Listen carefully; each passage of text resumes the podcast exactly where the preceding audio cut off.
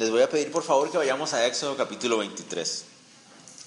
Y ah, vamos a terminar el capítulo 23 que dejamos inconcluso hace como tres semanas atrás. Y ah, vamos a, a intentar terminar el 24, que nos va a dejar listos para empezar a conocer el tabernáculo de Israel. A partir del capítulo 25 vamos a ver la descripción que Dios le da a Moisés de cómo debería ser construido el tabernáculo y vamos a encontrar que en cada uno de los elementos y de las... cada, cada, parte del diseño del tabernáculo nos refleja a Jesús, nos refleja a su sabiduría, nos refleja el, el, propósito de salvación de Dios para el hombre también. ¿no? Pero entonces enfoquémonos en el versículo 14 del capítulo 23, por favor. Estamos en Éxodo capítulo 23 y vamos a iniciar en el versículo 14. Desde el capítulo 21 hasta acá, nos hemos encontrado que Dios le ha dado a Moisés unas leyes muy específicas. ¿Se acuerdan que leyes de propiedad, leyes de esclavos, un montón de leyes que uh, también nos reflejaban el corazón y el carácter de Dios para también para nosotros? Veíamos la sabiduría, veíamos el amor de Dios en medio de esas leyes. Nos damos cuenta que las leyes de Dios no son simplemente reglas de un Dios uh, que quiere arruinarle la diversión a la gente, sino más bien las reglas de un Dios amoroso que quiere poner protección para que el pueblo pueda desarrollarse honrándole y uh, en paz, ¿no? Entonces, eso es lo que vimos en esos capítulos. Ahora uh, llegamos cuando Dios termina de hablar esas leyes y le va a dar las instrucciones que siguen, las que vienen a continuación. Verso 14. Vamos a ver desde el 14 al 19. Dios le va a dar por primera vez el, instrucciones básicas para la práctica de las, de las fiestas. Dios va a tener varias, va a establecer varias fiestas para el pueblo de Israel a través de las cuales Él va a estar, Él quiere que el pueblo vaya conmemorando esa relación que, tienen, eh, que tiene Él con ellos. ¿no? Cada fiesta que Dios va a establecer tiene un propósito para conmemorar parte de esa relación que Él tiene con ellos, para resaltar parte del carácter de Dios también. Entonces aquí vamos a ver las tres fiestas principales de Israel. Israel tiene varias fiestas, pero tiene tres fiestas o festividades que son las festividades principales. ¿Por qué son las principales? Porque estas tres fiestas van a requerir que todo hombre mayor de 20 años tenga que desplazarse a Jerusalén. Esa es la razón por la cual son principales. Son fiestas congregacionales. Es decir, el pueblo, desde donde sea que esté viviendo, tiene que desplazarse hasta Jerusalén para celebrar uh, juntos lo que, lo que significa cada fiesta. Entonces veamos estas fiestas que se están estableciendo, versos, verso 14 hasta el 19. Dice así, tres veces en el año me celebraréis fiesta. La fiesta de los panes sin levadura guardarás. Siete días comerás los panes sin levadura como yo te mandé en el tiempo del mes de Abib porque en él saliste de Egipto y ninguno se presentará delante de mí con las manos vacías. También la fiesta de la siega, los primeros frutos de tus labores que hubieras sembrado en el campo, y la fiesta de la cosecha, la salida del año, cuando hayas recogido los frutos de tus labores del campo. Tres veces en el año se presentará todo varón delante de Jehová el Señor. Entonces, estas tres fiestas tienen nombres y yo creo que algunos de ustedes ya las identificaron. La primera fiesta que está ahí es la fiesta de Pascua. Ustedes me van a decir, pero el verso 15 dice que es la fiesta de los panes sin levadura. Y tienen razón. Son dos fiestas, pero que por lo general en el pueblo de Israel siempre se toman como si fueran una, porque es una detrás de la otra. La noche, la Pascua es una cena ¿cierto? Donde se, se conmemora la salida del pueblo de Israel de Egipto, pero inmediatamente después de que termina la Pascua empiezan siete días de las fiestas de los panes sin levadura. Entonces, por lo general, siempre se toman como si fueran una sola. Bíblicamente podemos hacer la división, Pascua y fiesta de panes sin levadura, pero por lo general siempre se toman como si fuera una porque están celebradas just, pegaditas, una detrás de la otra. Entonces, esa es la razón por la cual aquí se le llama la fiesta de los panes sin levadura. Dice, siete días comerás los panes sin levadura como yo te mandé en el tiempo en que salieron de Egipto. Entonces, esta fiesta, la fiesta de la Pascua, unida a la de los panes sin levadura, tiene un propósito. El propósito de esta fiesta es celebrar la libertad que Dios les había dado. Ese es el propósito principal de la Pascua celebrar como Dios les dio libertad de la esclavitud de Egipto. La Biblia nos dice en 1 Corintios que Jesús es nuestra Pascua. dice 1 Corintios ah, capítulo 15. ¿Qué significa eso? Que Jesús es nuestra libertad, ¿no?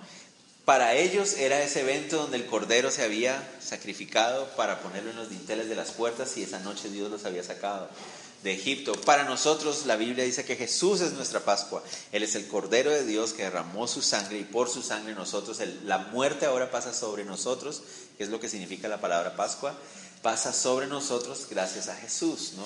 Entonces, como creyentes en Cristo gentiles, porque no sé si alguno de ustedes es judío, yo no lo soy, pero alguno tal vez es de nacimiento judío y no, no nos ha dicho nada, pero si alguno lo es, ah, perdón, como nosotros no lo somos, entonces nosotros no estamos regidos bajo la orden de guardar la Pascua como ellos lo harían, pero sí conmemoramos nuestra Pascua que es Cristo Jesús.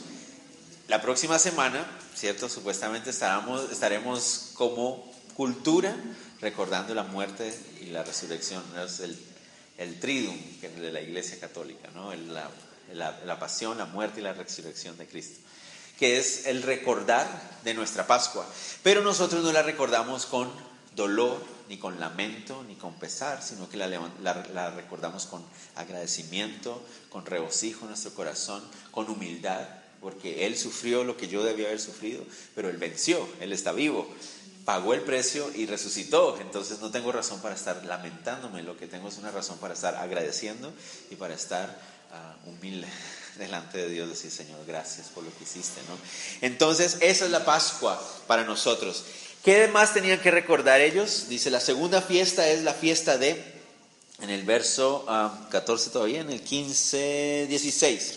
También la fiesta de la siega, los primeros frutos de tus labores. Esa fiesta puede recibir dos nombres cuando ustedes la vean en la Biblia. Puede referirse a la fiesta de las primicias o también como ¿Quién se acuerda? Pentecostés. Ese es el otro nombre que recibe esa fiesta. La fiesta de Pentecostés. Pentecostés es una palabra griega, pero que significa 50 días o 5 semanas. Entonces, después de Pascua, pasarían 50 días para, para Pentecostés. ¿Qué es lo que se hacía entonces en esa fiesta? Se daba gracias a Dios por las primicias es decir, las primeras cosechas que se levantaban del año, se levantaban las, y se daba una ofrenda a Dios por las primicias. ¿no? Los primeros frutos se le llamaban, bueno, los primeros, la fiesta de los primeros frutos es otra, pero las primicias, ¿no? Las primicias, las primeras cosechas del año y se le daba gracias a Dios por la provisión. Pero ¿qué es lo interesante? Ah, durante la fiesta de Pentecostés nosotros sabemos que algo sucedió entre los discípulos que vino, vino el Espíritu Santo, el derramamiento del poder del Espíritu Santo sobre los discípulos. ¿Y qué pasó? Pedro salió, ¿se acuerdan qué pasó? Salieron todos los discípulos, empezaron a hablar en las diferentes idiomas, la gente escuchó, se llamó la atención y todo, y entonces Pedro aprovechó la oportunidad para predicar el primer mensaje evangelístico masivo de la historia. ¿Y cuántas personas se convirtieron? Tres mil personas escucharon ese día.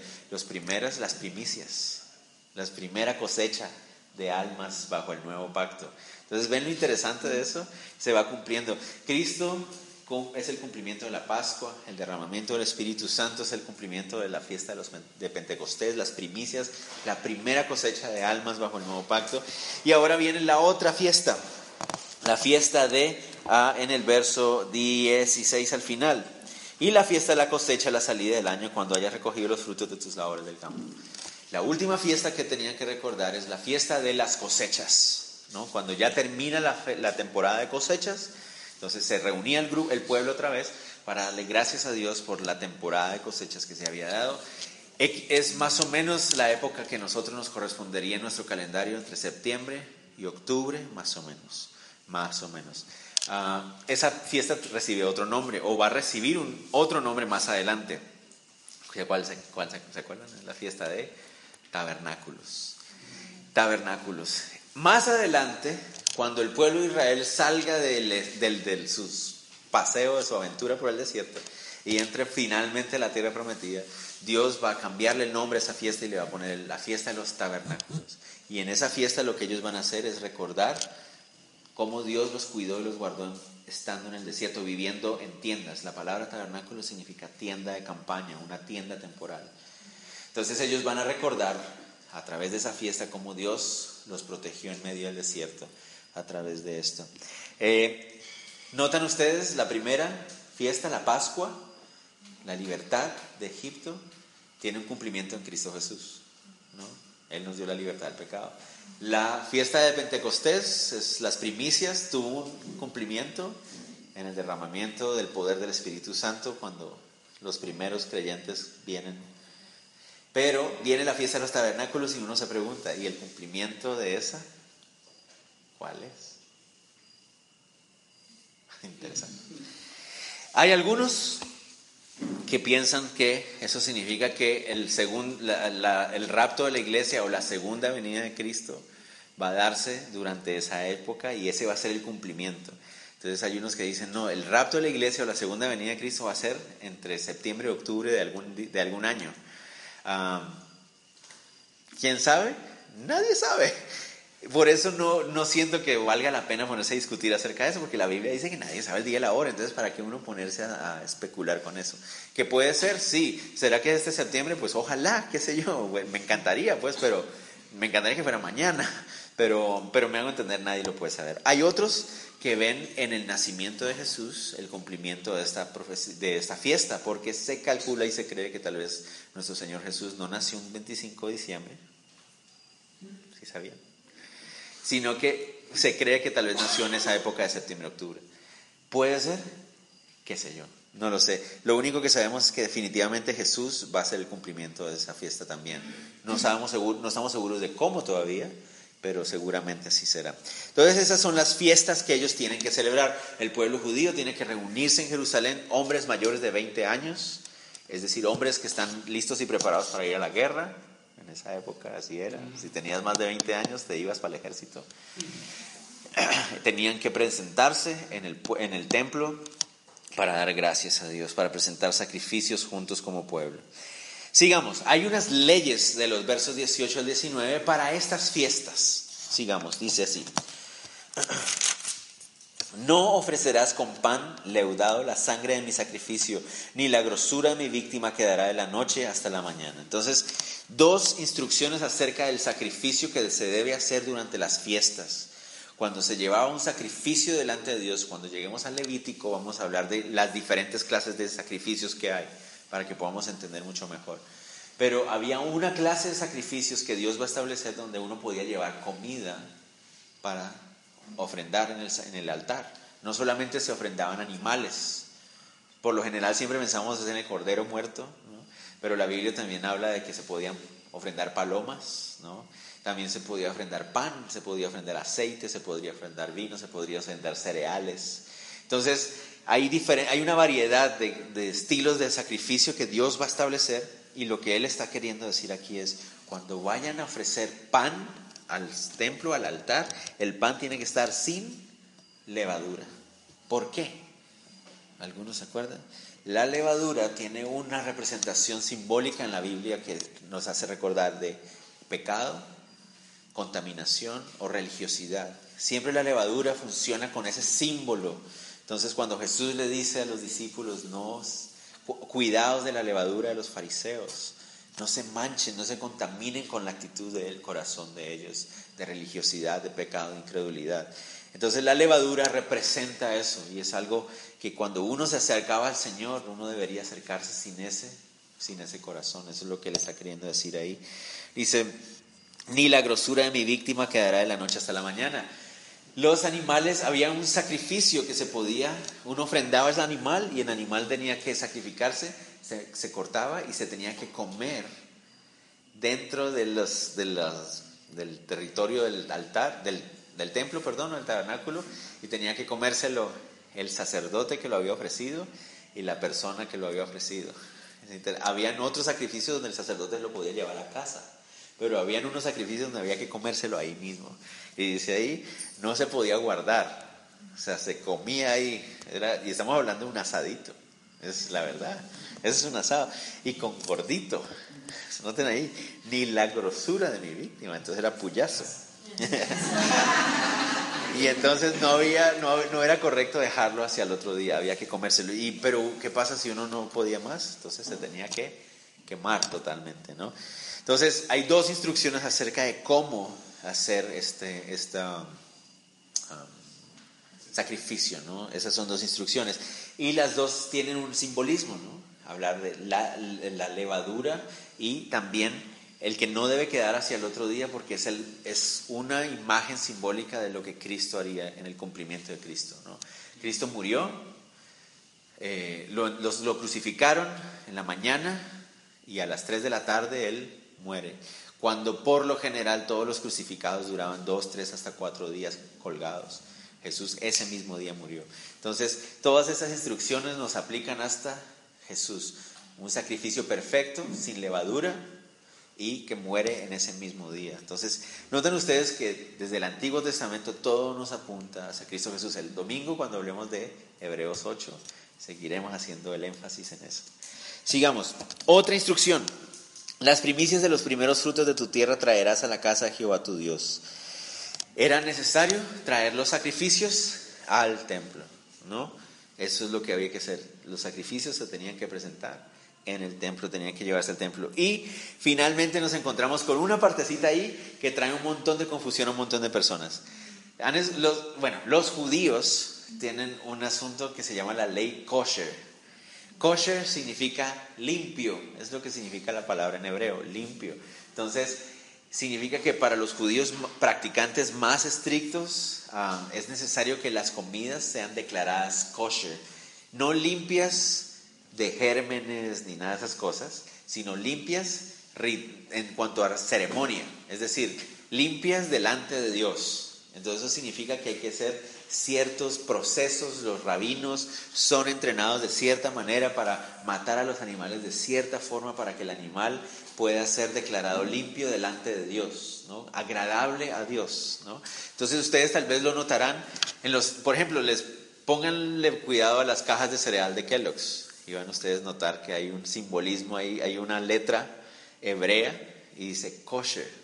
¿Y eso qué significará? Eso significa que si un judío practicante ve la caja y ve el sellito, significa que él lo puede comer porque ha sido aprobado por un rabino. ¿okay? Pero, ¿a qué voy con todo esto? Los judíos practicantes más serios practicantes, porque hay judíos que no lo son muy mucho, pero los que sí lo son, nunca, y ojo con esto, si ustedes conocen a un amigo judío, lo invitan a su casa, nunca vayan a servirle carne y leche en el mismo plato. Nunca.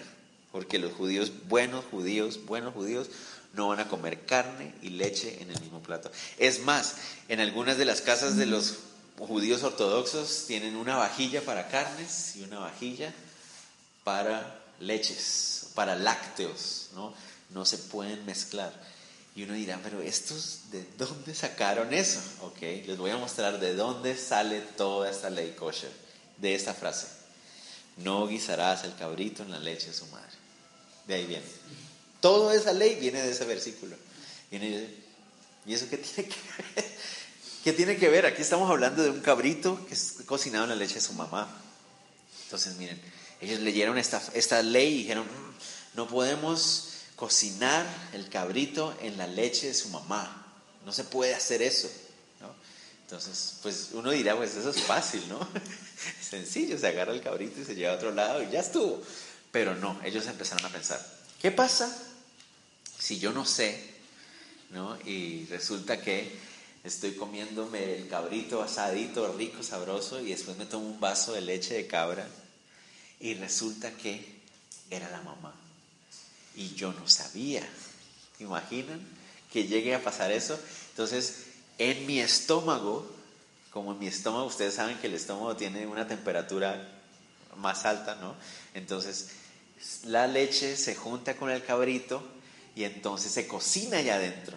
Y aquí dice que no hay que cocinar el cabrito en la leche de su mamá. No, suena chistoso, pero esa es la, el razonamiento detrás de este versículo. Entonces, lo mejor que podemos hacer es prohibir total y absolutamente para que eso nunca llegue a suceder, que la carne se coma con lácteos. Eso no debe pasar. Y de ahí es que surge. Y ustedes se van a preguntar, ¿Y eso qué tiene que ver? O sea, ¿por qué, ¿por qué Dios les pidió entonces que no hicieran eso? La razón es la siguiente. Los pueblos paganos cananeos en la tierra prometida donde ellos van a estar tenían una costumbre. Tomaban un cabrito recién nacido y lo cocinaban en la leche de su mamá que, que acaba de parirlo. Lo cocinaban ahí, usaban esa leche para regarla en la tierra para creían que así iban a hacer que la tierra fuera más próspera. Entonces era una costumbre pagana, contraria a Dios. Entonces no tiene nada que ver con la comida, tiene que ver es con un, una costumbre pagana de um, agüeros que a Dios no le agradan. ¿Me hago entender? Entonces, ven, no tenía nada que ver una cosa con la otra. No era un asunto de dieta alimenticia, era un asunto de evitar las prácticas paganas de los pueblos cananeos. Que eso Dios claramente se los va a decir una y otra vez, debían evitar. Y lo mismo deberíamos hacer nosotros. Deberíamos hacer lo mismo, no estar confiando en agüeros ni en supersticiones de los abuelos y de las abuelas y cosas extrañas que no tienen nada que ver con la Biblia, porque desagradan a Dios. Sigamos. Dios entonces le promete al pueblo que Él va a estar con ellos. Verso 20. Dice así, he aquí, perdón, he aquí yo envío mi ángel delante de ti para que te guarde en el camino y te introduzca en el lugar que yo he preparado. Guárdate delante de él y oye su voz, no le seas rebelde, porque él no perdonará vuestra rebelión, porque mi nombre está en él. Ok, aquí esto es bien interesante. Dios les promete que Él va a estar con ellos, Él les, les confirma que su presencia estará con ellos, pero ¿cómo va a estar con ellos? Dice a través de un ángel. Dice ahí, aquí yo envío mi ángel delante de ti. ¿Quién es este ángel? Es bien interesante. Notemos que la palabra ángel aquí significa literalmente mensajero, pero no sé si en las Biblias de ustedes está con mayúscula. Entonces uno empieza a pensar, bueno, ¿quién será este ángel? La palabra significa mensajero. Tal vez se está refiriendo a Moisés, ¿no? porque Moisés es el mensajero de Dios también. En este caso está funcionando como un mediador entre Dios y el pueblo. Puede ser. Algunos creen que se está refiriendo al acta del pacto, al arca del pacto, perdón. ¿Se acuerdan? Más adelante Dios les va a decir que construyen una caja de madera cubierta de oro y esa va a representar la presencia de Dios ahí. Algunos creen que se refiere a un ángel literalmente, Miguel, Gabriel, alguno de ellos. No sé. Pero, ¿será que puede ser tal vez la presencia de Cristo mismo ahí? Noten ustedes lo interesante. Este ángel tiene que ser seguido. Noten ahí, dice, les envío mi ángel delante de ti para que te guarde en el camino y te introduzca en el lugar que yo he preparado. O sea, este ángel iba a guiarlos a ellos para entrar en la tierra prometida. Entonces, tiene que ser una persona, no puede ser una caja, no puede ser el arca, tiene que ser una persona. Pero miren algo más, dice, guárdate delante de él y oye su voz. O sea que este ángel va a hablar con ellos y ellos van a escuchar su guía. Y después dice que él tiene la capacidad de perdonar la rebelión del pueblo. Entonces ahí es donde uno se puede hacer unas grandes, interesantes preguntas. Moisés tenía la capacidad de perdonar la rebelión. No sé. ¿Un ángel tiene la capacidad de perdonar rebelión? No creo.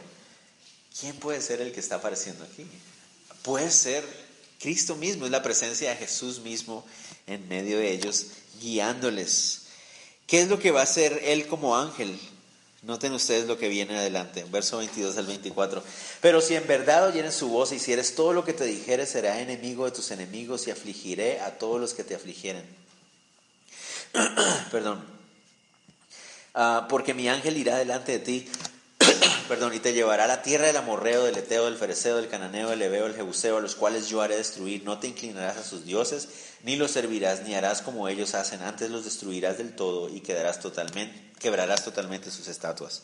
Entonces, lo primero que vemos que el ángel va a hacer es guiarlos. Él los va a guiar, dice ahí. Él los va a guiar. Él irá delante de ustedes. Él los va a introducir a la tierra y ustedes tienen que escucharlo y seguirlo y no rendirse a los otros dioses. Eso es lo que le está diciendo ahí. Tienen que ser una nación diferente, igual que nosotros teníamos, tenemos que ser diferentes. Una vez más, ¿será Jesús? No sé. Es una manifestación física en el Antiguo Testamento de Jesús, no sé. ¿Será Moisés? Tal vez está refiriéndose a Moisés. Él es el que va a ir adelante de ellos también guiándoles. Pero sabemos que Moisés no los introdujo en la tierra prometida. Entonces vienen todas estas preguntas, ¿no? ¿Qué más, ¿Qué más iba a hacer el ángel? Verso 25 al 28. Más Jehová, vuestro Dios, serviréis y él bendecirá. Gracias, ¿no? Y Uh, él bendecirá tu pan y tus aguas. Yo quitaré toda enfermedad de en medio de ti. No habrá mujer que aborte ni estéril en tu tierra, y yo complementaré el número de tus días. Yo enviaré mi terror delante de ti, consternaré a todo pueblo donde entres y te daré la cerviz, quebra, y te daré la cerviz de todos tus enemigos. Enviaré delante de ti la avispa que eche fuera al leveo, al cananeo, al eteo que de delante de ti. Entonces la otra cosa que este ángel va a hacer es protegerlos. Uno, guiarlos. Dos, protegerlos. Dios está prometiendo protegerlos de las enfermedades, de todo lo que los otros pueblos paganos están experimentando. Y de aquí, en el verso 24, ¿no? en el verso, perdón, 24, no, en el verso 28, Juan Luis Guerra tomó el versículo como inspiración para escribir.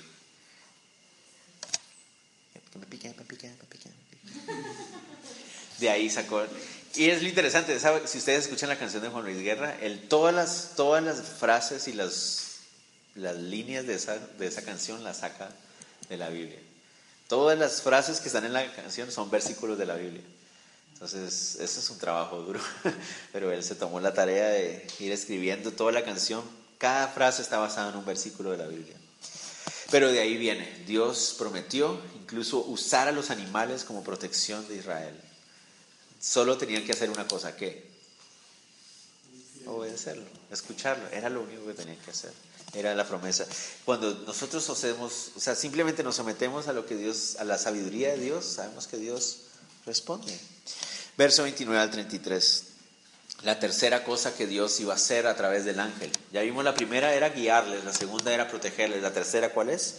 Verso 29 al 30. No los echaré delante de ti en un año para que no quede la tierra desierta y se aumenten contra ti las fieras del campo.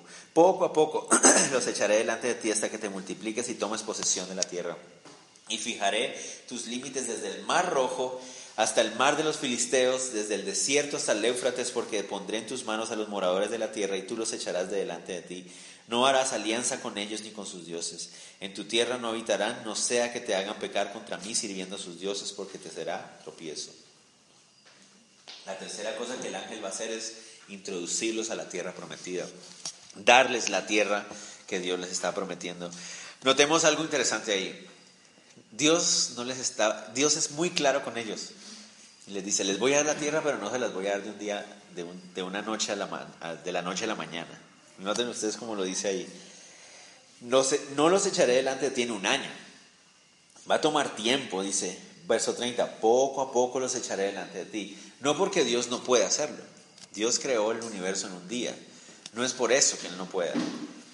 Miren el, la, explicación. No vaya a ser que si se mueren todos de un solo trancazo, mientras ustedes van llegando a los otros pueblos, a las tierras, esas tierras ya, ya van a estar llenas de fieras y todo. O sea, van a ser tierras abandonadas. Entonces vamos poco a poco. Yo les voy a entregar la tierra, va a ser poco a poco. Dios les delimita la tierra. Les dice, de aquí a aquí, de aquí a acá. Israel nunca en toda su historia ha tenido posesión de la tierra que Dios le prometió. Nunca. ¿Por qué? Por desobedientes. Miren lo que Dios les dice ahí. Dice, en tu tierra no habitarán. Es decir, estos pueblos paganos, cananeos que están en esa tierra, yo les voy a ayudar a ustedes a echarlos de ahí. No los dejen vivir ahí con ustedes, porque si los dejan, ¿qué es lo que va a pasar? Dice, va a ser tropiezo para ustedes, van a terminar sirviendo a los dioses de ellos. Sáquenlos a todos. E Israel, muy desobedientemente, no los sacó a todos. Dejó a algunos allá adentro. Y los que dejaron allá adentro, Dios tenía razón, terminaron influenciándolos para mal y por esa razón nunca han podido tener posesión de toda la tierra. Pero Dios prometió que Israel va a tener posesión de toda la tierra. Entonces, ¿falló Dios? No falló Israel. ¿Fallará Dios? No. Llegará un tiempo en, el futuro donde Israel va a tener posesión de toda esa tierra, porque cuando Dios cumple algo, Dios lo promete. Aunque nosotros seamos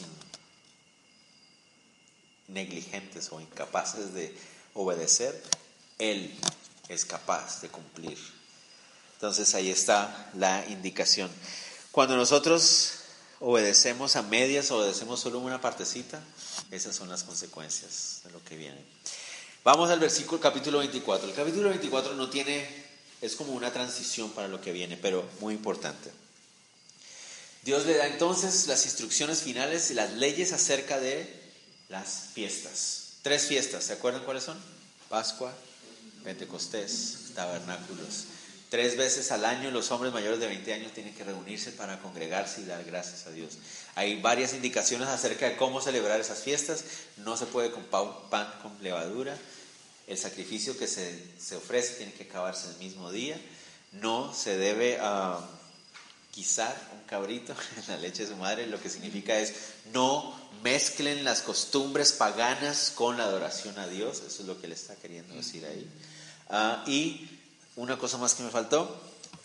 Ah, allá. Y tienen que traer los frutos, los, sacrificios al templo. Entonces, varias indicaciones acerca de cómo debe hacerse eso. Después, Dios les confirma, les asegura que Él va a estar con ellos en el proceso, va a enviar un ángel delante de ellos, que no sabemos exactamente a quién se está refiriendo. Podría ser una manifestación de Cristo en el Antiguo Testamento, puede ser Moisés, ¿no? Pero Dios promete que su presencia irá con ellos. Él les va a guiar, les va a proteger y les dará el control de la tierra. Eso es lo que Dios promete que va a hacer. Sigamos, verso, eh, verso 1, 2 del capítulo 24. Dijo Jehová a Moisés, sube, Jehová tú y Aarón, Nadab y Abiú y setenta de los ancianos de Israel y os inclinaréis desde lejos. Pero Moisés solo se acercará a Jehová y ellos no se acerquen ni sube el pueblo con él. Ahora lo que va a pasar es que Dios va a invitar a Moisés a que suba para que esté con él. Y ahí lo que va a hacer Dios es entregarle las tablas de la ley. Le va a dar las indicaciones acerca de cómo realizar el tabernáculo, que es el lugar donde Dios promete vivir con ellos. Y también les va a entregar la tabla de la ley, que cuando llegue su momento hablaremos acerca de qué es la tabla las tablas de la ley. Pero tiene que ser oficial, ¿no? El asunto. Entonces Dios invita a subir a Moisés, a Aarón, que va a ser el sumo sacerdote en unos pocos, pocos capítulos más adelante lo van a nombrar sumo sacerdote. Nadab y Abiú, famosísimos. Los famosísimos Nadab y Abiú, hijos de Aarón. O, sí, ellos fueron los que Ishkamik después. Ah, por desobedientes. Ah, ellos son los que van a morir más adelante, pero esa es otra historia para Levítico. Y otros 70 y 70 ancianos de Israel con seguridad, ahí estaban Josué, Caleb y otros, Ur tal vez, y otros varios de los que hemos visto por ahí en la historia bíblica. Tienen que subir hasta cierta parte y ahí Dios le dice a Moisés, ahora de aquí en adelante solo tú, los demás esperan ahí no vaya a ser que les vaya a pasar algo, mejor tratemos tú y yo. Entonces Moisés va a subir, Aarón va a quedar a cargo del pueblo y ya todos nosotros sabemos qué va a pasar. Mientras Moisés esté por allá, Aarón se va a quedar encargado y va a terminar haciendo lo que no debe. Pero eso es más adelante. Sigamos. Versos 3 al 8. Dice, y Moisés vino y contó al pueblo todas las palabras de Jehová y todas las leyes, y todo el pueblo respondió una voz y dijo, haremos todas las palabras que Jehová ha dicho. Entonces ahora viene como una firma colectiva de este pacto. Anteriormente, ¿se acuerdan? Moisés le dijo al pueblo, Dios quiere hacer pacto con nosotros, y todo el pueblo dijo, sí, firmemos un pacto con Dios.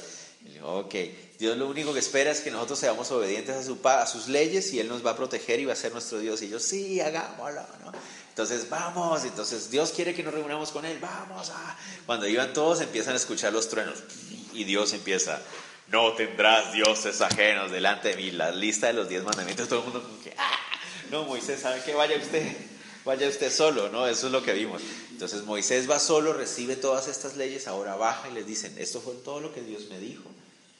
¿Estamos de acuerdo? Sí, vamos a firmar con Dios. Y eso es lo que viene ahí. Todo el pueblo respondió una vez, haremos todas las palabras que Jehová ha dicho. Yo escucho esto y me escucho a mí. Sí, Señor, nunca más te fallaré. Aquí estoy, sí, ajá, sobre todo. Al otro día ya estoy en el mismo. Pero bueno, sigamos. Ah, y Moisés escribió todas las palabras de Jehová y levantándose de mañana edificó un altar al pie del monte y doce columnas según las doce tribus de Israel y envió jóvenes de los hijos de Israel los cuales ofrecieron holocaustos y becerros como sacrificios de paz a Jehová. Y Moisés tomó la mitad de la sangre y la puso en tazones y esparció y ya se me perdió, esparció la otra mitad de la sangre sobre el altar y tomó el libro del pacto y lo leyó a oídos del pueblo, el cual dijo, haremos todas las cosas que Jehová ha dicho y obedeceremos. Entonces, ¿qué hizo Moisés? Mandó a preparar sacrificios, becerros, holocaustos, la mitad de la, la sangre la guardó en unos tazones, la otra mitad de la sangre la derramó sobre los altares, o sobre el altar, porque solo uno, y leyó, el, dice ahí que él escribió todas las leyes que Dios le había dicho, las, escribió y después se las leyó al pueblo, ¿no? Se las voy a leer otra vez, ¿no? Es lo típico. Eso es lo, eso es lo más correcto. Muchachos, ¿están seguros? Se las voy a leer otra vez. Bueno, y las leyó. ¿Están seguros? Haremos todo lo que Dios diga, dicen ahí ellos, ¿no? Verso 8. Entonces, miren ese verso 8, es muy importante si quieren subrayen. Entonces Moisés tomó la sangre y roció sobre el pueblo y dijo, he aquí la sangre del pacto. ¿A qué les suena eso? Que Jehová ha hecho con vosotros sobre todas estas cosas. Acaban ustedes de presenciar la firma del primer pacto entre Dios e Israel. Ese es el, este es el antiguo pacto. Esto que se está firmando aquí es el antiguo pacto de Dios con Israel. ¿De qué se trata este pacto? Dios promete ser el Dios de Israel mientras Israel se compromete a obedecer al pie de la letra todas las leyes que Dios le da. De eso se trata el pacto. Eso es. Entonces este pacto se firmó con sangre, sí, pero con, sangre de qué? De animales. Miles de años después, nuestro Señor Jesús en esa cena les dice a ellos, Mi sangre es el nuevo pacto. La sangre del Cordero de Dios se derrama para firmar un nuevo pacto. ¿De qué se trata este nuevo pacto? Este nuevo pacto se trata de Dios promete ser nuestro el Dios de aquellos que descansen y confíen en el sacrificio de Cristo Jesús en la cruz. No depende de nuestra obediencia, no depende de nuestra capacidad, porque ya demostró Israel que los seres humanos no somos muy buenos guardando esa clase de pactos. Ahora el nuevo pacto descansa en no lo que nosotros podemos hacer, sino en lo que Cristo hizo. En eso es donde descansa el nuevo pacto. Y también se firmó en sangre, pero se firmó en la sangre del Hijo de Dios, que permanece para siempre. No en animales imperfectos, sino del Hijo de Dios, la sangre perfecta del Hijo de Dios se derramó para firmar el nuevo pacto. Entonces, Aquí estamos viendo el versículo 8 del capítulo 24, la firma del pacto antiguo, el pacto de la ley, el pacto donde el mediador es Moisés, el pacto según el orden levítico de los sacerdotes. Pero en Jerusalén se firmó en esa cruz un pacto diferente. Es el nuevo pacto, el pacto en el Hijo de Dios, donde el mediador es Cristo Jesús, bajo el orden, salud de Melquisedec. ¿no? Sigamos. Ahora, esa fue la firma pública, ¿no? ¿Qué es lo que tiene que hacer una persona? A ver, se lo voy a poner así. Cuando ustedes firman un contrato con alguien, ¿no? Y se hace una, escritura pública, ¿no? Del contrato, se, firmaron, las partes firmaron, ¿Qué es lo que tiene que pasar? Cada parte tiene que quedarse con un con una copia del contrato, ¿no? Esa es la idea. Es lo mismo que va a pasar aquí. Ahora Dios le va a decir a Moisés, Moisés, sube y vamos a hacer las copias de ese contrato. Y esas son las tablas de la ley. Las tablas de la ley van a ser las copias de ese contrato entre ellos dos, entre Dios y el pueblo de Israel. Ah, ¿Dónde quedó registrada el contrato de Cristo con nosotros, según Jeremías 31? ¿Se acuerdan ustedes? 31. No, así, no vale leer. Aquí en el corazón.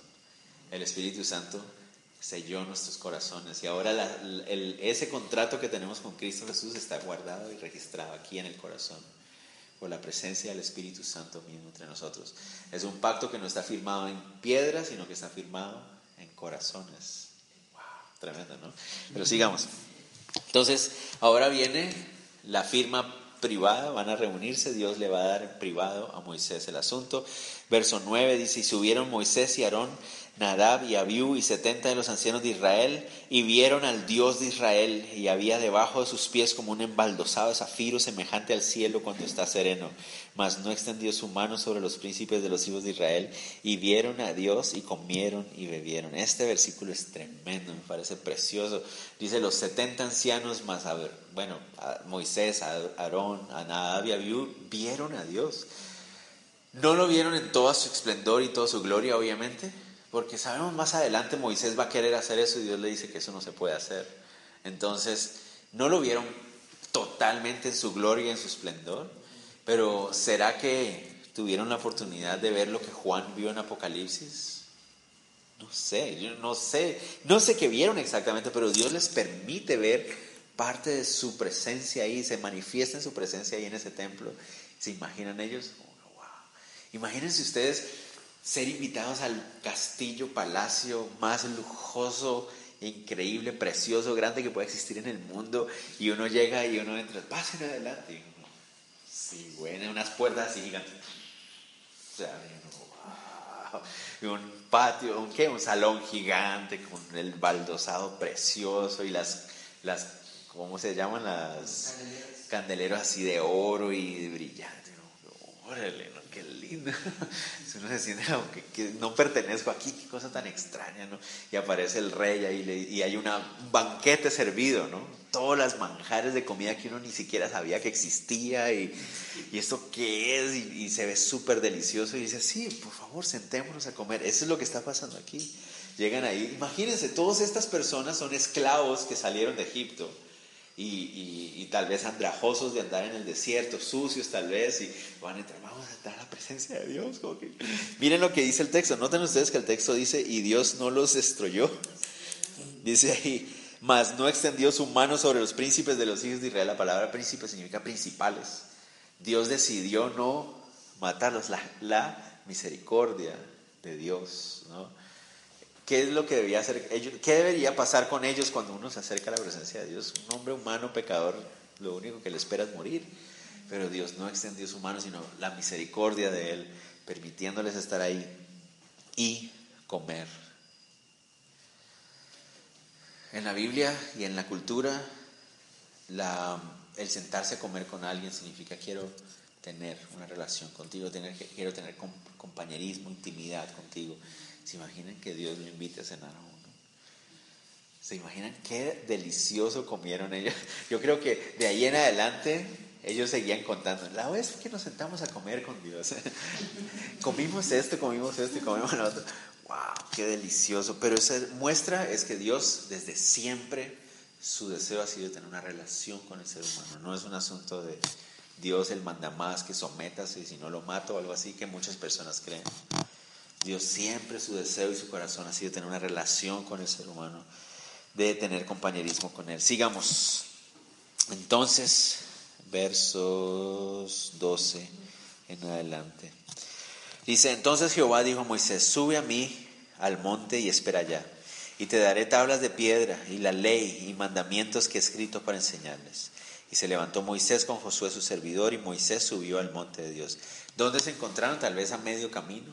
No sé dónde fue ese encuentro que tuvieron con Dios, pero ahora Moisés va a continuar subiendo. Y dijo a los ancianos, esperadnos aquí hasta que volvamos a vosotros.